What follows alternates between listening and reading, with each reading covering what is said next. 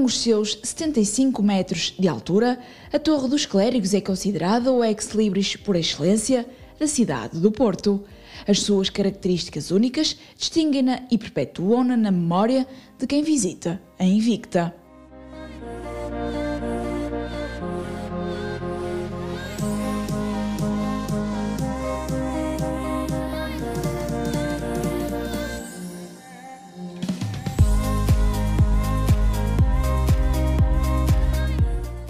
Os clérigos eh, são o, ícone, são o ex-libris desta cidade do Porto um, e, de facto, dá uns anos, uh, dá uns anos uh, para cá, até o ano 2015, os clérigos uh, não tiveram obras de reabilitação e todo o seu espaço estava a ficar debilitado. Em 2015, fruto da gestão de, do Padre Américo Aguiar, Dom Américo Aguiar, Bispo Auxiliar de Lisboa, eh, promoveu uma gestão na, na, na, reabilitação e no restauro de todo o edificado e de todo o complexo. E isso permitiu o que hoje nós podemos descobrir, e nesta visita, que é o museu, a igreja e uma torre aberta ao mundo, com novos espaços, com novos argumentos de visita um, ehm, e, e admirada tanto pelos portuenses como por todos aqueles que nos visitam dos quatro cantos do mundo. Os Clérigos é monumento nacional desde 1910, mas renasceu depois do projeto de reabilitação e valorização do edifício levado a cabo em 2014. O projeto devolveu todo o esplendor e beleza criados por Nicolau Nazoni no século XVIII. Portanto, há um antes e um depois, e de facto hoje a nossa operação é muito mais robusta, eh, com mais visitantes. A cidade do Porto, no entretanto, e desde 2012 também teve um crescimento muito grande, foi alvo de três eh, menções, três distinções de melhor destino da, da, da, Europa, o que também colocou o Porto no mapa e, de facto, hoje, eh, ou melhor, até à pandemia eh, aparecer, até o problema do Covid aparecer, a cidade do Porto tinha níveis de desenvolvimento brutais, com taxas de crescimento fantásticas e a Torre dos Clérigos era um bocadinho o barómetro, o barómetro desse crescimento da cidade do Porto e tínhamos milhares de visitantes por ano. Um, tínhamos uma média nesta altura de 1.600, 1.700, 1.800 visitas por dia um, e o ano passado representou o melhor ano de sempre. Uh, tivemos cerca de 1 milhão e 300 mil pessoas a visitar o, o Complexo dos Clérigos.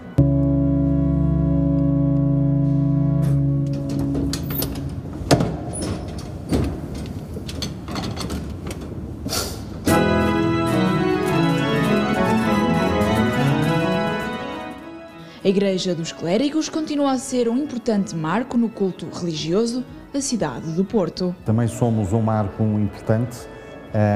não só porque, eh, como somos uma, uma, uma, uma igreja eh, com um elevado poder de atração, eh, há muitas, há muitas pessoas que desejam fazer cá as suas celebrações, os seus batizados, os seus casamentos, as bodas de prata, as bodas de ouro, um,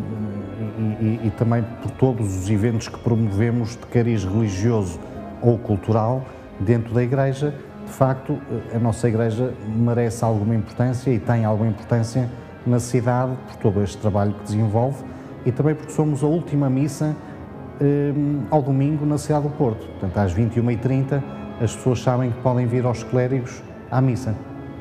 Na Torre, Após o projeto de valorização, é possível realizar um percurso interpretativo pelas salas temáticas e conhecer a história da Irmandade, a biografia de Nicolau Nazoni e a sua obra. Portanto, nós temos um circuito eh, que desenvolvemos onde o turista, quando entra e adquire o seu bilhete, ele entra num, num circuito museológico onde passa por vários espaços eh, e onde lhe podemos contar um bocadinho a história quer da Irmandade, quer da cidade do Porto, quer do arquiteto eh, que desenvolveu e construiu os clérigos, Nicolau Nazoni, e que de facto das várias obras que Nicolau Nazoni eh, desenvolveu na cidade do Porto em 1730, 40, os clérigos, o complexo dos clérigos foi a obra de maior relevo eh, e de maior expressão que ele fez. Portanto, somos também conhecidos pela mão deste, deste arquiteto Nazoni, pela sua construção barroca e o visitante poderá descobrir toda, toda a história e toda a cultura do desenvolvimento de um, de um monumento uh, especial.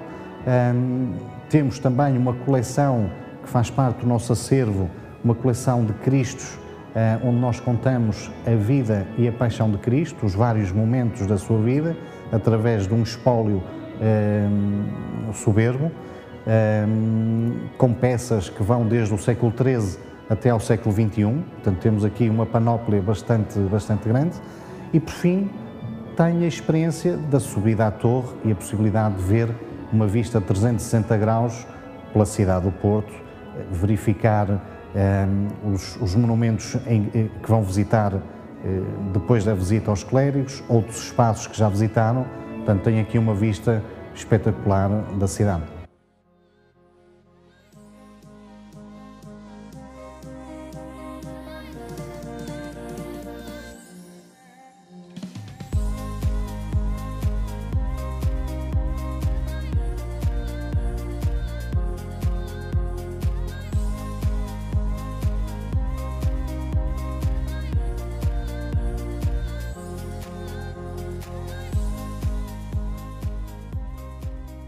Os clérigos têm apostado numa equipa de qualidade pronta a esclarecer qualquer dúvida aos visitantes. Habitualmente aquilo que nos perguntam mais é que se a torre foi utilizada em alguma coisa relacionada com a guerra ou como proteção para a guerra ou algo desse género, que realmente não aconteceu. A torre é principalmente uma parte constituinte da igreja, só que como o terreno é um terreno que não é muito largo, o arquiteto percebeu que não conseguia construir a torre lado a lado e então decidiu construir a torre esta parte onde nós estamos, que é a parte administrativa, e a enfermaria, que agora é a exposição, e depois construir a torre. Depois de estar construída, a torre foi usada para várias coisas. Era essencialmente um marco de referência. Quando as embarcações chegavam à cidade, viam a torre e sabiam que estavam a chegar aqui à cidade do Porto. E também, antigamente, como não havia relógio, ao meio-dia tínhamos, tínhamos um morteiro que funcionava com uma forma muito parecida, digamos, com um foguete, que era lançado a essa hora para avisar o comércio que iria haver o encerramento da parte do almoço e da pausa. Mas, sinceramente, uma das grandes curiosidades é que as pessoas acham mesmo que isto foi utilizado como meio de proteção na guerra,